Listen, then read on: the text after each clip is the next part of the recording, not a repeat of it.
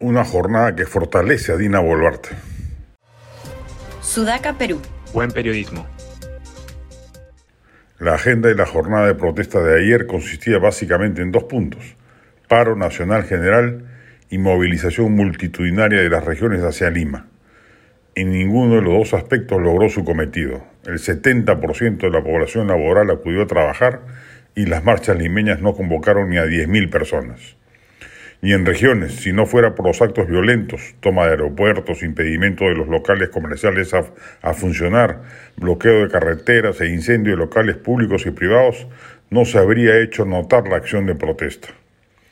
No estamos, pues, ante la masiva activación de los pueblos altoandinos en una movilización democrática sin precedentes en la historia republicana, ante el síntoma del colapso de la República Criolla y tantos disparates sociológicos que la izquierda, huérfana de apoyo popular y de respaldo intelectual, pretende imponer como narrativa. Estamos siendo testigos de una protesta abonada por el castillismo dolido por la expectoración de su líder de palacio, el aprovechamiento de la misma por parte de asusadores vinculados al Movadef, la minería ilegal y el narcotráfico, algo en mucho menor medida de agitación evista y sin duda irritación sobre todo en las zonas altoandinas del sur por el abandono secular del Estado.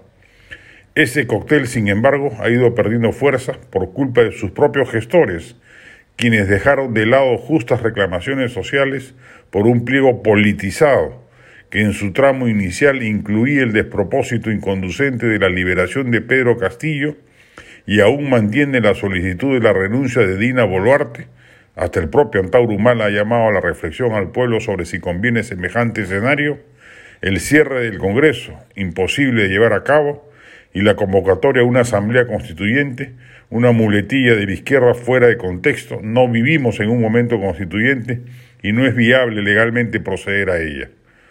El gobierno sale fortalecido de la sonada, no hecho flecos como pretendía la izquierda.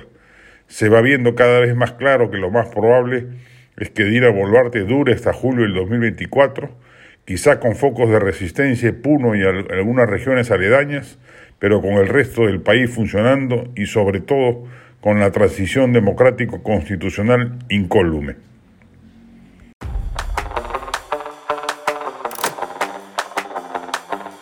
Este podcast llegó gracias a AFE, operador logístico líder en el mercado peruano que brinda servicios de almacenaje, transporte de carga, courier y cómics.